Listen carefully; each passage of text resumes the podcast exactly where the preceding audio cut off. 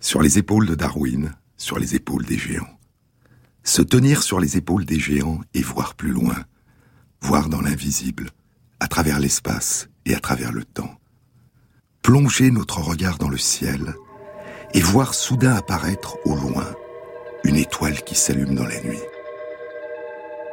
Un feu intense, une explosion thermonucléaire d'une extraordinaire luminosité, plusieurs milliards de fois plus brillante que notre Soleil, aussi brillante que la galaxie tout entière. Une étoile est en train de mourir. Je vous disais dans une précédente émission que cette explosion, ce feu d'artifice dans le lointain, signe la dernière métamorphose des étoiles massives, dont la masse est au moins huit fois supérieure à la masse de notre Soleil.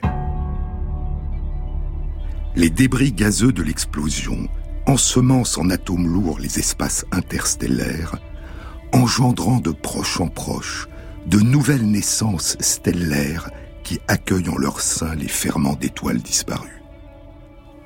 Patience, patience dans l'azur, chaque atome de silence est la chance d'un fruit mûr, chante Paul Valéry. Patience dans l'azur, l'évolution cosmique, c'est le titre qu'avait choisi Hubert Reeves pour son livre publié il y a 35 ans. La chance d'un fruit mûr. C'est dans la fournaise du cœur des étoiles en train de mourir que se sont forgés à partir de l'hydrogène qui a émergé de l'univers primordial il y a 13 milliards 800 millions d'années et que continue de se forger la quasi-totalité des atomes des éléments chimiques qui composent aujourd'hui l'univers. La matière qui retourne à l'espace, écrit Reeves dans Poussière d'étoiles, la matière qui retourne à l'espace lors de la mort des étoiles est différente de celle qui est venue de l'espace et a donné naissance aux étoiles. On trouve dans la matière éjectée dans l'espace par la mort d'une étoile les éléments chimiques que l'étoile a engendrés, le carbone et l'oxygène qui ont été fabriqués par les géantes rouges, et le magnésium, l'aluminium, le silicium, le phosphore, le soufre, l'iode, l'indium, le plomb, l'argent et l'or, le fer, l'uranium, tous les éléments chimiques qui composent l'univers et qui sont présents sur notre Terre, à l'exception de trois, ont été fabriqués dans la fournaise des supergéantes rouges et dispersés dans l'espace par l'explosion des supernovae. Ces atomes n'existaient pas avant la naissance de l'étoile. Ils sont là maintenant grâce à l'activité constructive des creusets stellaires. Chaque étoile contribue à enrichir le milieu interstellaire en éléments lourds. Au début de la galaxie, ces éléments étaient absents. Graduellement, et par l'apport d'une multitude de générations d'étoiles, leur abondance a pu croître jusqu'à sa valeur présente. Cette belle image du bûcher fécond d'Illuminet est exprimée par le poète et traducteur Charles Dobzhansky dans un poème intitulé Supernova. Un tremblement d'éther, une fissure d'où gicle un faisceau d'ions et de flammes, grappe de foudre et l'onde concentrique des vibrations sur la vitre d'un rêve. Est-ce la pluie qui tombe ou le grésil de la lumière aride? Est-ce une pluie de pierres pyrogènes Ou bien le bris d'une étoile en éclat comme un miroir de mille et mille vies où notre image ancienne se détruit puis nous revient par les années-lumière, neiger en nous pour une autre naissance Supernova fait partie d'un recueil de poèmes publié il y a 53 ans et intitulé L'opéra de l'espace. La langue que je parle, dit Charles Dobzhansky, la langue que je parle n'est pas morte. Sa source est l'alphabet de l'univers. La durée d'existence d'une étoile est d'autant plus courte que sa masse est importante. Plus elle est massive, plus rapidement elle brûlera son énergie, et plus rapidement elle mourra. Souvenez-vous, je vous en ai déjà parlé. Notre Soleil aura une durée de vie totale d'une dizaine de milliards d'années. Une étoile dont la masse est deux fois celle du Soleil aura une durée de vie d'environ un milliard d'années. Une étoile dont la masse est dix fois celle du Soleil aura une durée de vie d'une dizaine de millions d'années seulement. Et elle mourra sous la forme d'une extraordinaire explosion, sous la forme d'une supernova qui ensemencera l'espace interstellaire. Hubert Reeves rappelle souvent, écrivent Jean Audouze et Johann Kiken dans Les secrets du cosmos, Hubert Reeves rappelle souvent que la matière dont nous sommes formés provient des cendres d'étoiles massives disparues depuis longtemps, mais que nous avons la chance de vivre autour d'une étoile de petite masse, notre Soleil, dont la durée de vie est très longue. Quand une étoile commence à mourir, la manière dont elle finira sa vie dépend de sa masse. Si elle a une masse de moins de 8 fois la masse de notre Soleil, ce qui est le cas de plus de 90% des étoiles, elle commence à se dilater, ses couches extérieures commencent à enfler et à se refroidir, et l'étoile devient une géante rouge. Progressivement, une partie de la matière qui les compose est éjectée dans l'espace interstellaire, formant une nébuleuse qu'on appelle d'un terme impropre une nébuleuse planétaire. Un terme inventé par l'astronome anglais William Herschel, qui a découvert en 1781 la planète Uranus. Le cœur de la géante rouge s'est progressivement contracté sous l'effet de la force de gravitation que ne compense plus la chaleur présente dans les couches superficielles. Et le cœur de l'étoile se contracte encore, devenant une naine blanche de la taille d'une petite planète et d'une très grande densité, d'une masse inférieure ou égale à 1,4 fois la masse du Soleil. Naine parce que le cœur est réduit à la taille d'une planète et est devenu extrêmement dense. Une cuillère à café de cette matière pèserait plusieurs tonnes. Il y a actuellement environ 3000 nébuleuses planétaires dans notre galaxie, la Voie lactée, écrit David Eicher, l'éditeur du magazine Astronomy, dans son livre The New Cosmos, le nouveau cosmos. Quelques centaines de ces nébuleuses les plus brillantes sont particulièrement appréciées par les astronomes amateurs. Et parmi les plus brillantes, il y a la nébuleuse de l'Alter, dans la constellation du Petit Renard, la nébuleuse de la Lyre ou nébuleuse de l'Anneau, dans la constellation de la Lyre, la nébuleuse de l'Hélice, dans la constellation du Verseau, et la nébuleuse du Hibou, dans la constellation de la Grande Ourse. Si la masse d'une étoile est comprise entre 8 et 40 fois la masse de notre Soleil, ce qui est le cas d'un peu moins de 10% des étoiles, elle finira sa vie en devenant une super géante rouge qui explosera violemment et deviendra supernova. Alors, dit Luminet dans son livre L'univers, alors la plus grande partie de sa matière est éjectée dans l'espace par l'explosion, à des vitesses de plusieurs milliers de kilomètres par seconde, et se disperse en ce qu'on appelle un reste de supernova, une nébuleuse en expansion qui persiste pendant des siècles ou des millénaires. Le cœur, très dense, s'est effondré et devient une étoile à neutrons. Un étrange objet, écrit le physicien Marc Lachiaiseray dans Einstein à la plage, la relativité dans un transat. Un objet à la fois très petit, de 10 à 20 km de rayon, et massif, entre 1,4 et 3,2 fois la masse du Soleil. Sa densité est aussi élevée que celle d'un noyau d'atomes, plus de 100 millions de tonnes par centimètre cube de matière, plus de 100 millions de tonnes dans une cuillère à café.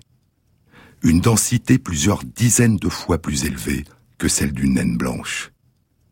Mais si la masse de l'étoile est supérieure à 40 fois la masse du Soleil, ce qui correspond à environ une étoile sur mille, elle explosera en hypernova. Et son cœur, d'illuminé donnera naissance à un trou noir, un fascinant cadavre stellaire, sorte de perfection sombre. Les strophes visionnaires de Gérard de Nerval dans Les Chimères, poursuit Luminet, préfigurent plus d'un siècle avant sa découverte le phénomène du trou noir.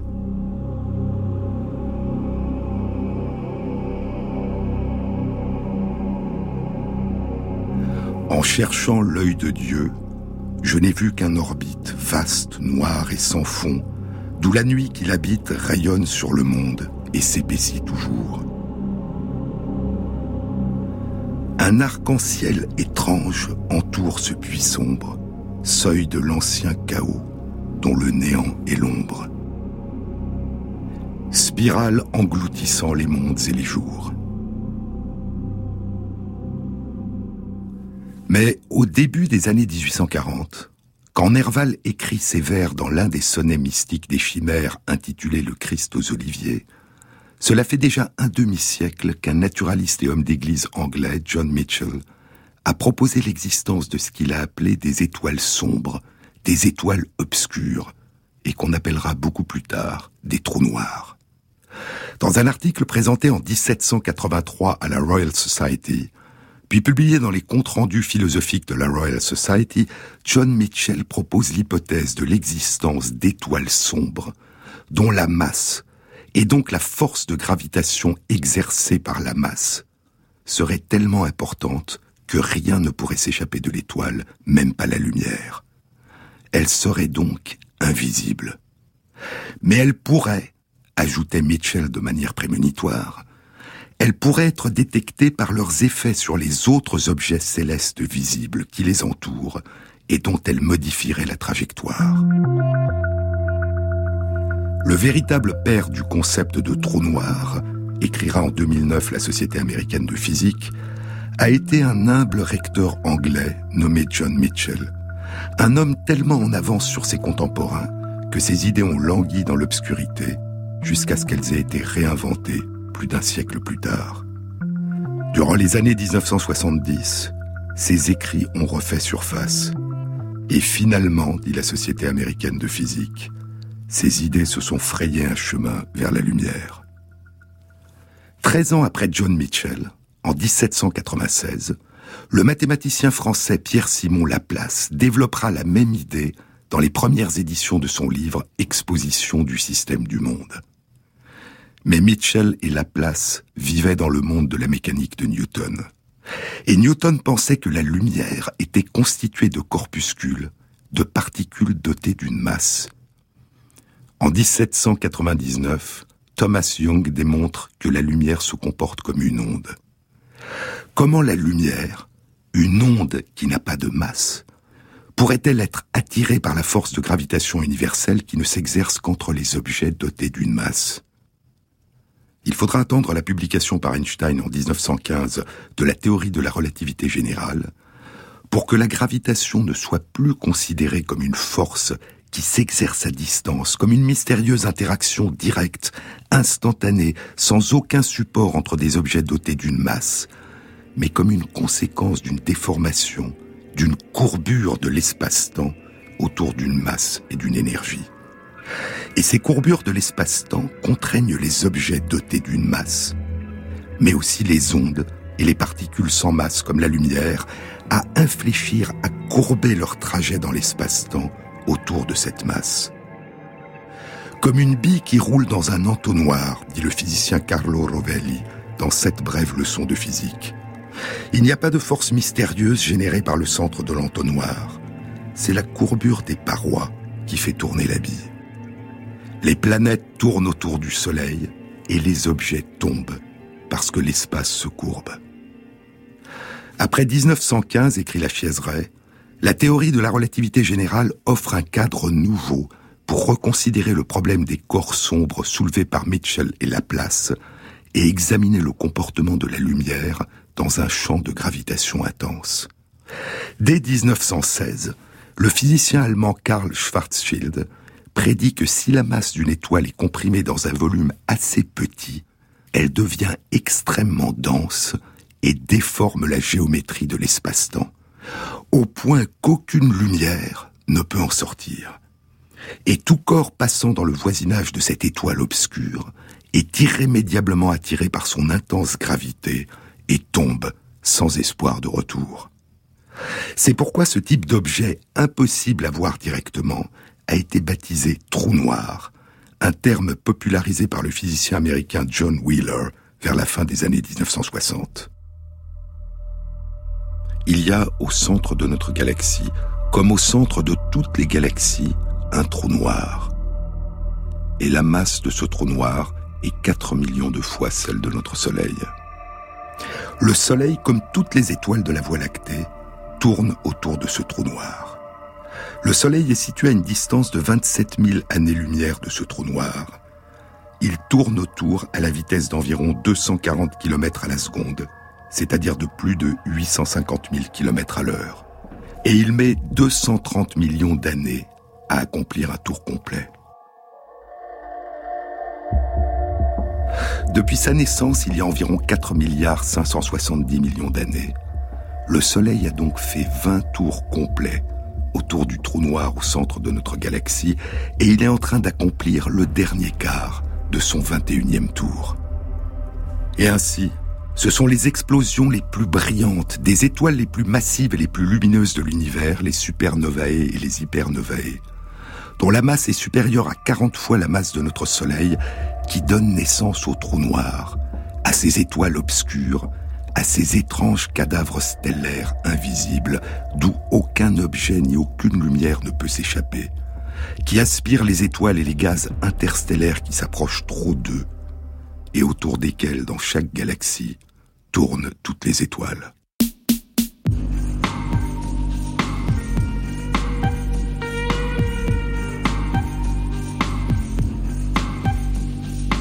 Sur les épaules de Darwin,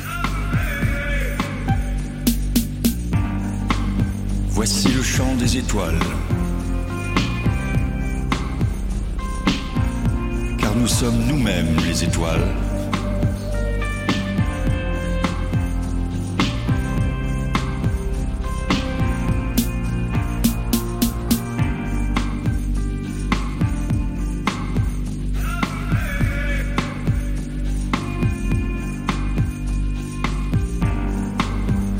Sommes des oiseaux faits de feu.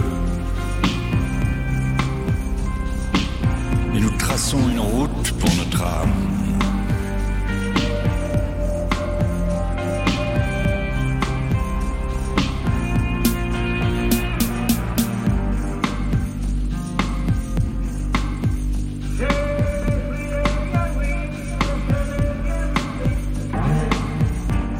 Car trois d'entre nous sont des chasseurs.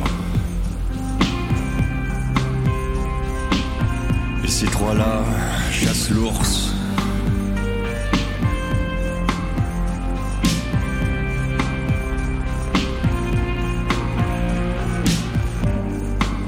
Car nous dévisageons les montagnes.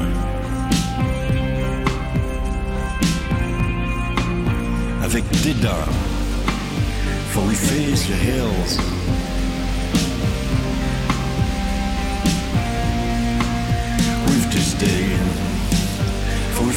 Hills.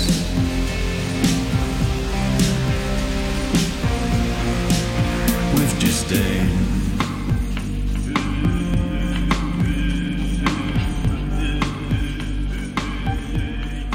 Jean-Claude Amezen. Sur France Inter. En 1572, une étoile nouvelle apparaît dans le ciel. Elle est visible à l'œil nu dans le ciel nocturne, et même en plein jour, au début. C'est la quatrième description de l'apparition d'une étoile nouvelle dont les traces écrites nous sont parvenues. Souvenez-vous, je vous en ai parlé. La première avait été rapportée en l'an 185 de notre ère, la seconde en l'an 1006, la troisième en l'an 1054, et la quatrième qui sera décrite par le grand astronome danois Tycho Brahe en 1572. Il y en aura une dernière en 1604, qui sera décrite par Johannes Kepler. En 2000 ans, cinq explosions de supernovae dans notre Voie lactée. Elles n'ont pas été interprétées comme des explosions d'étoiles en train de mourir, mais au contraire, comme des apparitions d'étoiles.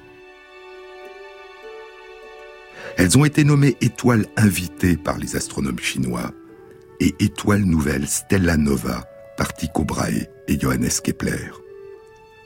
L'étude par Tycho Brahe de la Stella Nova qui est apparue dans le ciel en 1572 contribuera, après la révolution réalisée par Copernic 30 ans plus tôt, à faire voler en éclats la représentation du ciel qui prédominait depuis l'Antiquité.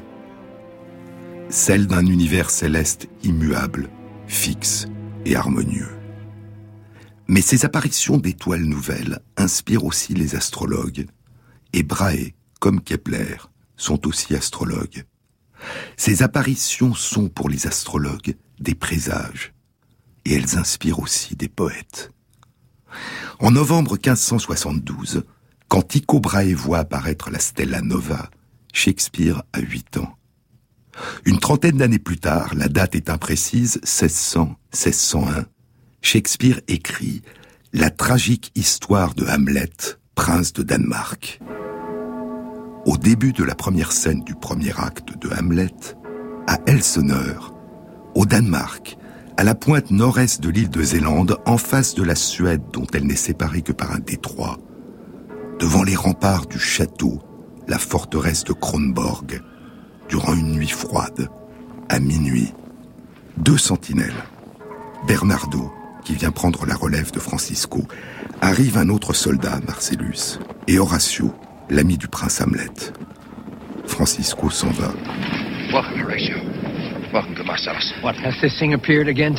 Eh bien, demande Horatio à Bernardo, est-ce que cette chose est de nouveau apparue cette nuit?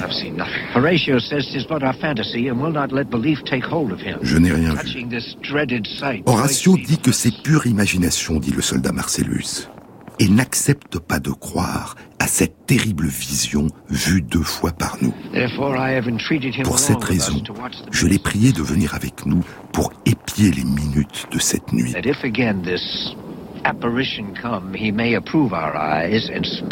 Pour que si cette apparition vient encore, il puisse confirmer nos yeux et lui adresser la parole.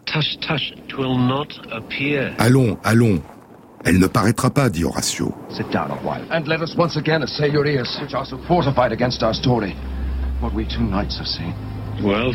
Asseyez-vous un moment, répond Bernardo, et laissez-nous une fois encore assaillir vos oreilles, qui sont si fortifiées contre notre histoire, l'histoire de ce que deux nuits nous avons vu.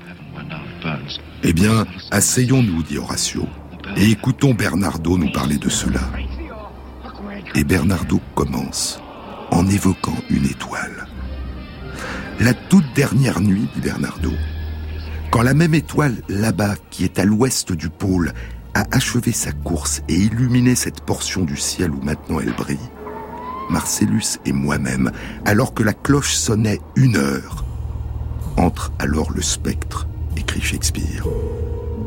Paix, dit Marcellus, arrête de parler, regarde là, il revient sous le même aspect que le roi qui est mort, dit Bernardo. Toi qui es savant, dit Marcellus, parle-lui Horatio. N'est-il pas semblable au roi? Extrêmement semblable, dit Horatio. Cela me bouleverse d'effroi et de stupeur. C'est le fantôme du père de Hamlet, le roi auquel a succédé son frère Claudius, qui a épousé la reine. Un peu plus tard, sur les remparts du château, le spectre révélera à son fils qu'il a été assassiné par son frère Claudius et lui demandera de le venger.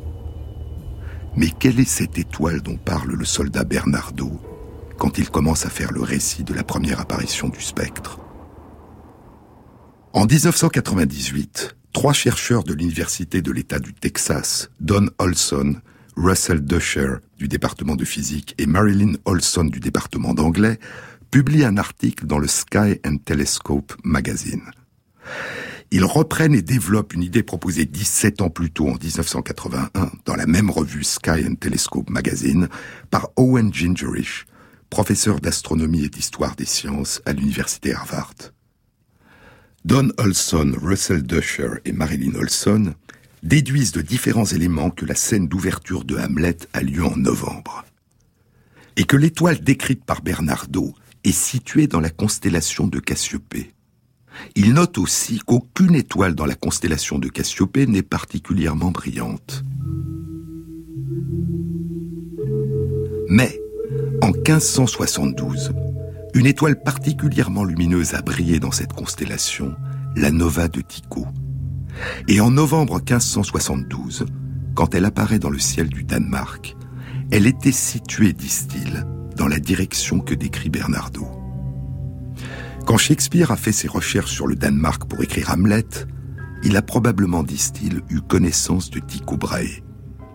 En 1590, Tycho Brahe envoie à l'un de ses correspondants anglais, Thomas Saville, deux exemplaires de l'un des volumes de son grand œuvre, qui ne sera publié en entier qu'à titre posthume, Introduction à l'astronomie nouvelle. Il a inclus dans son envoi quatre copies d'une gravure datant de 1586 qui le représente sous un portail de pierre avec les blasons portant les noms de ses ancêtres. Dans sa lettre, il demande à Saville de transmettre son bon souvenir à son ami le mathématicien et astronome John Dee et à l'élève de John Dee, l'astronome et mathématicien Thomas Diggs. Et il suggère qu'un bon poète anglais pourrait composer des poèmes pour le célébrer, lui, Tycho Brahe, et son œuvre. 18 ans plus tôt, en 1572, Thomas Dix avait étudié l'étoile nouvelle décrite par Tycho Brahe et il était arrivé à la même conclusion que Brahe. L'objet brillant était bien situé au-delà de la Lune et des planètes, et le monde des étoiles pouvait donc subir des changements, comme le monde sublunaire. Cinq ans plus tard, Thomas Dix sera le premier à introduire le système héliocentrique de Copernic en Angleterre. Et il proposera, à la différence de Copernic, que les étoiles ne sont pas inscrites dans une sphère cristalline, mais dispersés à l'infini dans l'univers. La famille de Thomas Diggs semble avoir été liée à Shakespeare. Et parmi les ancêtres de Tycho Brahe dont les noms étaient inscrits sur la gravure de son portrait, il y a Sophie Guildenstern et Eric Rosenkrantz. Des noms qui ressemblent étrangement aux noms de deux des personnages de la tragédie de Hamlet, Rosenkrantz et Guildenstern. Mais, écrit en 2015 l'ancien président de la Société royale d'astronomie de Grande-Bretagne, Michael Rowan Robinson, dans un texte intitulé L'astronomie de Shakespeare, mais Shakespeare pourrait avoir connu ces deux noms d'une autre façon. En 1592, deux des membres d'une mission diplomatique danoise envoyée à Londres étaient des cousins de Tycho Brahe, qui se nommaient Frédéric Rosenkrantz et Knud Guildenstern. Et ainsi, le fait de savoir si Shakespeare a inclus ou non la nova de Tycho au début de sa pièce, comme un présage céleste de l'apparition du spectre, demeure à ce jour une question non résolue, comme beaucoup de questions qui concernent la vie même de Shakespeare. Mais dans la pièce qu'il a écrite juste avant Hamlet, Jules César, il a présenté une toute autre vision des relations entre les configurations du ciel et nos existences. C'est dans la troisième scène du premier acte de Jules César. Cassius, s'adressant à Brutus, lui dit La faute, cher Brutus, n'est pas dans nos étoiles, mais en nous-mêmes.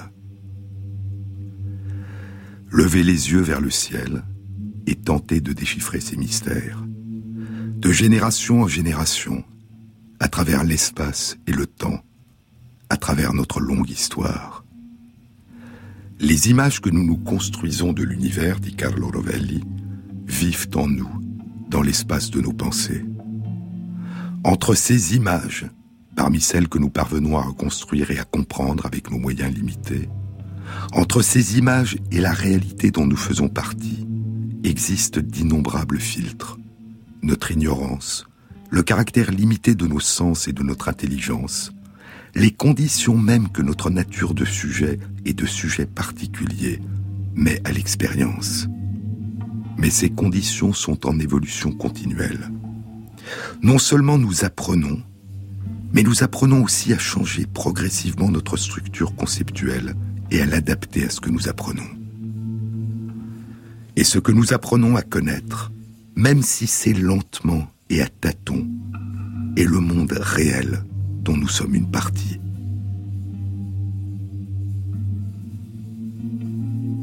Les images que nous nous construisons de l'univers vivent en nous dans l'espace de nos pensées, mais elles décrivent plus ou moins bien le monde réel dont nous sommes une partie. Nous suivons des traces pour mieux comprendre le monde. Lorsque nous parlons du Big Bang ou de la structure de l'espace, ce que nous faisons n'est pas la continuation des récits libres et fantastiques que les hommes se sont racontés autour du feu lors de veillées depuis des centaines de milliers d'années. C'est la continuation d'autre chose, du regard de ces mêmes hommes, aux premières lueurs de l'aube, qui cherchent dans la poussière de la savane les traces d'une antilope, scruter les détails de la réalité pour en déduire ce que nous ne voyons pas directement, mais dont nous pouvons suivre les traces. avec la conscience que nous pouvons toujours nous tromper, et donc prêt à tout instant à changer d'idée si apparaît une nouvelle trace. Mais en sachant aussi que si nous sommes bons, nous comprendrons bien et nous trouverons. Voilà ce qu'est la science, poursuit Rovelli. La confusion entre ces deux activités humaines, inventer des récits et suivre des traces pour trouver quelque chose, est à l'origine de l'incompréhension et de la défiance envers la science d'une partie de la culture contemporaine. Mais la séparation est mince, ajoute-t-il. L'antilope chassé à l'aube n'est pas loin du dieu antilope des récits de la veillée. La frontière est fragile. Les mythes se nourrissent de science et la science se nourrit de mythes.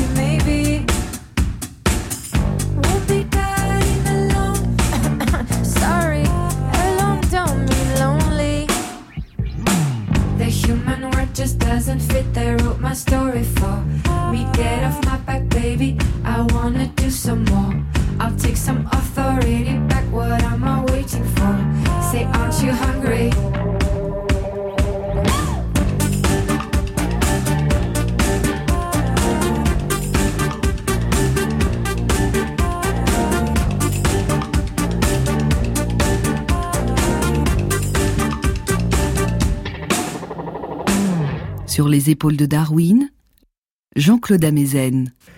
Depuis 400 ans, dit Jean-Pierre Luminet, nous n'avons plus vu de supernova dans notre galaxie, la Voie lactée. La dernière a été observée en 1604, notamment par le grand Kepler. Il n'y a pas plus de 2 à 3 supernovas par siècle dans notre galaxie, et de plus celles qui explosent dans notre galaxie sont des étoiles massives, situées dans le disque de la galaxie et obscurcies par les poussières. Aujourd'hui, à l'aide des grands télescopes terrestres et spatiaux, on voit un feu d'artifice de supernovae chaque année, peut-être 30 ou 40 qui explosent dans toutes les régions de l'univers, puisque quand une supernova explose, elle devient aussi brillante que des galaxies entières. On les détecte jusqu'aux confins de l'univers. C'est d'ailleurs grâce aux supernovae très lointaines, observées assidûment depuis quelques années, qu'on a découvert quelque chose de fondamental et qui pose beaucoup de questions, l'accélération de l'expansion de l'univers. On a cru longtemps que la vitesse d'expansion ralentissait et que l'univers était voué à terme à se contracter. Mais depuis dix ans, on sait qu'au contraire l'expansion s'accélère et qu'il existerait alors des formes de matière et d'énergie noire encore mal connues. Ce qu'on appelle l'expansion de l'univers a été décrit pour la première fois en 1914 par l'astronome américain Vesto Slipher à l'observatoire Lowell à Flagstaff en Arizona. Slifer y étudiait ce qu'on appelait des nébuleuses et qui se révéleront être des galaxies loin de notre Voie lactée. Il étudie la lumière émise par ces nébuleuses en utilisant la spectroscopie, l'analyse du spectre de la lumière émise par les étoiles de la galaxie qui constitue la nébuleuse, c'est-à-dire la décomposition de cette lumière dans l'ensemble des longueurs d'onde différentes qui la composent. C'est Newton qui, en 1666, à l'âge de 24 ans, a découvert que la lumière blanche contient en elle toutes les couleurs visibles. Quand il lui fait traverser un prisme, la lumière blanche se décompose en toutes les couleurs visibles de l'arc-en-ciel, l'ensemble des longueurs d'onde de la lumière visible que notre cerveau traduit en couleurs. Toutes les couleurs visibles de l'arc-en-ciel, du rouge, dont la longueur d'onde est la plus longue, au bleu, dont la longueur d'onde est la plus courte. La lumière qui nous parvient des galaxies et de leurs étoiles ne nous apporte pas seulement un témoignage de leur présence passée, ni une indication sur leur distance, elle nous apporte aussi d'autres données sur la composition atomique de ces étoiles et sur les réactions qui ont lieu dans leur fournaise et leur mouvement par rapport à notre galaxie grâce à l'analyse de ce qu'on appelle l'effet Doppler, qui avait été découvert par le mathématicien et physicien autrichien Christian Doppler. En 1842, il avait publié cet effet auquel on a depuis donné son nom dans un article d'astronomie intitulé Über das farbige Licht der Doppelsterne und einige andere Gestirne des Himmels sur la lumière colorée des étoiles doubles et de quelques autres astres du ciel. Le phénomène qu'il décrivait et les équations qu'il proposait pour en rendre compte ne concernaient pas seulement l'objet principal de son article, les ondes de lumière visibles émises par les étoiles binaires, mais toutes les ondes, y compris les ondes sonores. Et trois ans plus tard, le géologue, mathématicien, physicien et météorologue néerlandais Christian Boyce-Ballot confirmait expérimentalement et de manière spectaculaire l'existence de l'effet Doppler pour les ondes sonores en menant une expérience dans un train.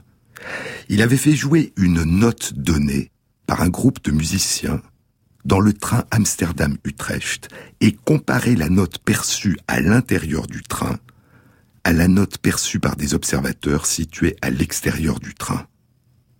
Mais il n'est pas nécessaire d'engager un groupe de musiciens, ni de faire avec eux un trajet en train pour percevoir cet effet. Nous en avons probablement tous fait l'expérience. Quand une onde sonore de fréquence donnée se déplace vers nous, nous percevons sa fréquence comme plus rapide, le son nous paraît plus aigu. Quand cette onde sonore s'éloigne de nous, nous percevons sa fréquence comme plus lente, le son nous paraît plus grave. Nous avons tous vécu cette impression. Une voiture de pompiers s'approche de nous. Et sa sirène nous semble de plus en plus aiguë. Puis la voiture nous dépasse et s'éloigne de nous. Et la sirène nous semble de moins en moins aiguë, de plus en plus grave. Le même effet se produit avec la lumière, avec les ondes lumineuses. Si la source d'ondes lumineuses d'une fréquence donnée s'approche de nous, arrive vers nous, leur fréquence semble s'accélérer et la lumière bleuit. On dit qu'il y a un décalage spectral vers le bleu. Si la source des ondes lumineuses s'éloigne de nous, leur fréquence semble ralentir et la lumière rougit. On dit qu'il y a un décalage spectral vers le rouge. Et on observe les mêmes effets et on conserve ces mêmes termes lorsqu'il s'agit d'ondes électromagnétiques qui ne font pas partie du spectre visible, des rayons ultraviolets, des rayons X ou des ondes radio. Mais revenons à la lumière émise par les nébuleuses, les galaxies, qu'étudie Vesto Slifer. Il a remarqué que la quasi-totalité des nébuleuses ont un décalage spectral vers le rouge, que la quasi-totalité des nébuleuses sont en train de s'éloigner de nous, de nous fuir. Et ceci, écrit Marc Lachaiseret, à des vitesses très élevées, de plusieurs centaines de kilomètres par seconde. Présenté à la communauté des astronomes en 1914, ce résultat suscite beaucoup d'étonnement et d'admiration. Slifer tire deux conséquences révolutionnaires de ces observations. D'une part, des nébuleuses se déplaçant aussi vite ne peuvent certainement pas rester confinées à l'intérieur de notre galaxie, la Voie lactée, et il anticipe ainsi ce que l'astronome américain Edwin Hubble confirmera dix ans plus tard, en montrant que ces nébuleuses sont d'autres galaxies. D'autre part, les vitesses considérables en jeu et le fait qu'il semble s'agir d'un phénomène universel d'éloignement des galaxies le conduisent à considérer qu'il existe un mouvement d'ensemble qu'il qualifie déjà d'expansion. Et l'expansion de l'univers sera l'une des explications qui permettra de comprendre pourquoi la nuit est noire. Pourquoi, malgré les 100 milliards de galaxies qui nous entourent et brillent chacune de milliards de feux dans le ciel, la nuit est noire. Mais c'est une autre histoire que nous découvrirons dans une autre émission.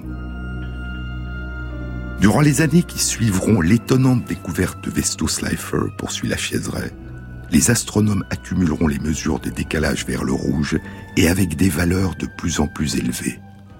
Il devient évident qu'un phénomène d'ampleur cosmique est à l'œuvre. En 1922, le physicien britannique Arthur Eddington désigne ce phénomène comme l'un des problèmes les plus mystérieux en cosmologie. Quant à Edwin Hubble, il frappe à nouveau un grand coup en 1929. À partir de ses propres mesures de distance et de vitesse galactique, il énonce une loi empirique devenue célèbre et qui porte son nom, même si Georges Lemaître l'avait découverte deux ans plus tôt. La vitesse d'éloignement d'une galaxie est proportionnelle à sa distance, avec une constante de proportionnalité appelée aujourd'hui constante de Hubble. Un phénomène cosmique de grande ampleur se manifeste avec évidence, dit la mais sa nature reste encore mystérieuse.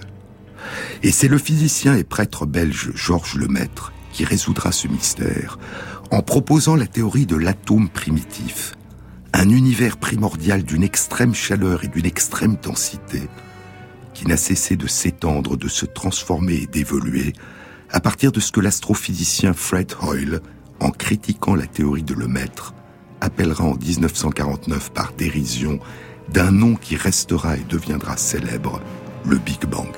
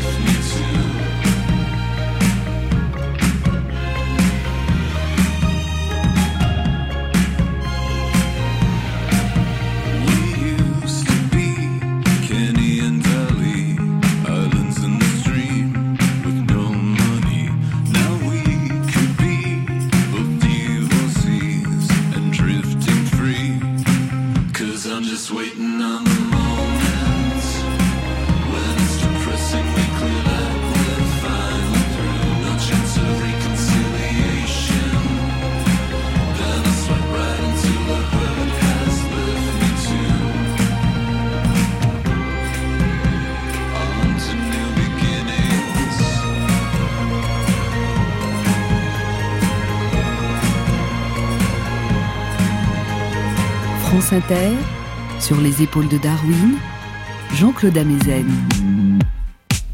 Dans la lumière qui nous parvient des confins de l'univers, voyageant à travers l'espace et le temps, à travers l'immensité de la nuit depuis la nuit des temps, dans la lumière qui nous révèle le passé le plus lointain de l'univers, pouvons-nous aussi entrevoir son avenir?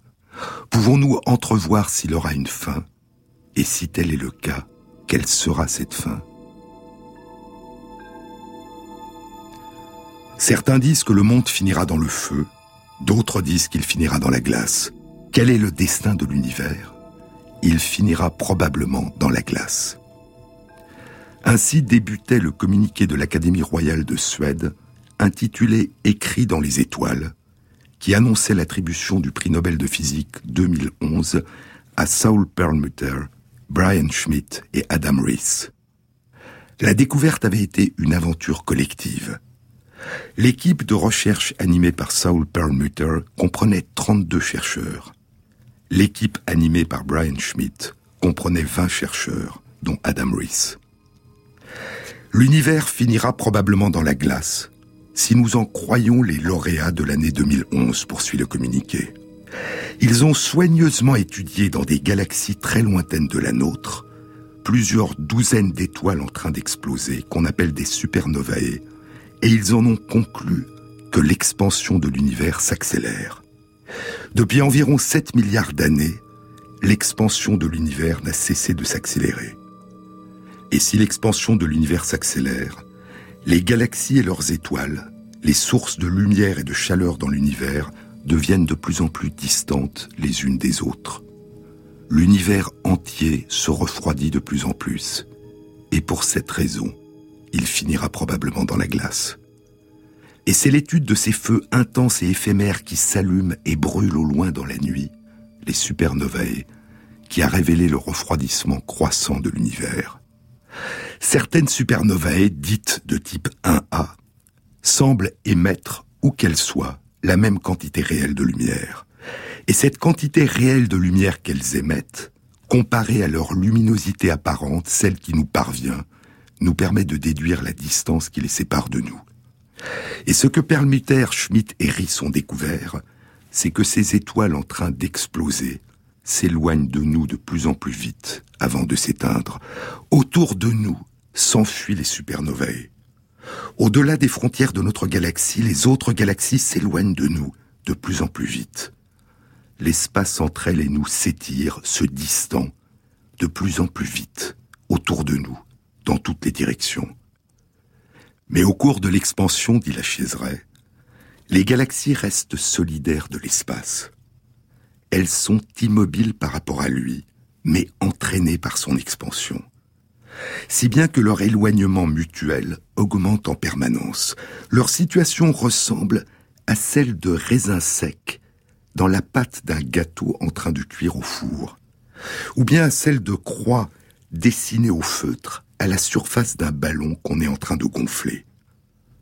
Bien sûr, ces analogies sont toutefois un peu trompeuses, car l'expansion ne se produit pas dans un autre milieu qui serait extérieur à l'espace. L'espace, c'est l'univers. L'espace entre les galaxies nous s'étire, se distend, de plus en plus vite, dans toutes les directions, non pas parce que notre galaxie, la Voie lactée, serait étrangement située au centre de l'univers, mais parce que l'expansion, l'étirement de l'univers fait qu'autour de chaque galaxie, les sources de lumière s'éloignent dans toutes les directions. Il n'y a pas de centre privilégié d'observation. Pas de limite, pas de centre, aucun lieu défini d'aucune sorte, disait Kepler il y a 400 ans. Comme un écho à l'étrange image de l'univers que proposait déjà 150 ans plus tôt, en l'an 1440, l'humaniste Nicolas de Cusa dans son traité de la docte ignorance, la savante ignorance. La machine du monde, disait-il, la machine du monde a, pour ainsi dire, son centre partout et sa circonférence nulle part. Une formulation que reprendra plus tard presque mot pour mot Pascal dans ses pensées. C'est une sphère dont le centre est partout, la circonférence nulle part. Tout point d'observation donne la même impression d'être au centre d'innombrables galaxies qui s'enfuient tout autour, au loin. Et cette accélération de l'expansion de l'univers a été une extraordinaire surprise et demeure un mystère. La découverte fut une surprise totale, poursuit le communiqué de l'Académie royale de Suède, même pour les lauréats du prix Nobel. Ce qu'ils virent était semblable à ce qui se passerait si on jetait une balle en l'air et qu'au lieu de la voir retomber vers le sol, on la voyait disparaître de plus en plus rapidement dans le ciel comme si la force de gravitation n'arrivait pas à inverser la trajectoire de la balle. Le taux d'accroissement de l'expansion de l'univers implique que l'univers est distendu par une forme d'énergie incorporée dans le tissu même de l'espace. Cette énergie sombre ou énergie noire constituerait une grande partie de l'univers, plus de 70%. Et cette énergie sombre constitue une énigme, peut-être l'énigme la plus considérable de la physique d'aujourd'hui. Il n'est donc pas étonnant, ajoute le communiqué de l'Académie royale de Suède, il n'est donc pas étonnant que la cosmologie ait été bouleversée dans ses fondations mêmes lorsque deux groupes différents de chercheurs ont présenté de tels résultats durant l'année 1998. Une énergie sombre, obscure, invisible, qui distendrait l'univers en contrecarrant les effets de la force de gravitation. La matière visible, celle que nous connaissons, ne représenterait qu'environ 5% des constituants de l'univers. Le reste de l'univers serait composé pour un peu plus de 20% de matière sombre, inconnue, invisible, et pour près de 75% d'énergie sombre, elle aussi obscure, invisible. Et l'accélération de l'expansion de l'univers serait due à cette mystérieuse énergie sombre qui s'opposerait à la force de gravitation, à la force d'attraction universelle. Mais l'existence de cette énergie sombre n'est encore aujourd'hui qu'une hypothèse parmi d'autres. Et ainsi, poursuit le communiqué de l'Académie royale de Suède, et ainsi, les découvertes des lauréats du prix Nobel de physique 2011 ont contribué à nous révéler que notre univers est inconnu à 95% de la science. Et, de nouveau, tout redevient possible. De nouveau, la recherche peut s'engager dans l'inconnu car nous voulons en savoir plus, dit Carlo Rovelli. Et nous continuons à apprendre. La nature est notre maison, et dans la nature, nous sommes chez nous.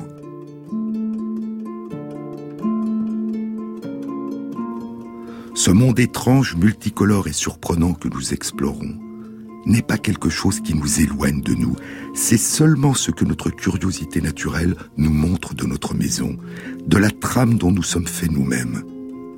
Nous sommes faits de la même poussière d'étoiles que celle dont sont faites les choses. Et, soit lorsque nous sommes plongés dans la douleur, soit lorsque nous rayons et qu'éclate notre joie, nous ne faisons qu'être ce que nous ne pouvons qu'être, une partie de notre monde. Par nature, nous voulons en savoir plus, et nous continuons à apprendre.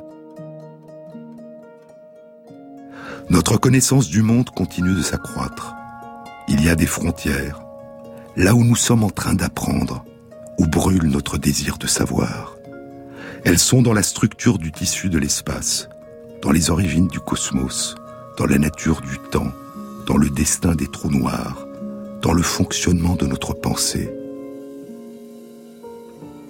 Ici, sur le bord de ce que nous savons, au contact avec l'océan de tout ce que nous ne savons pas, brille le mystère du monde, la beauté du monde, une beauté à couper le souffle.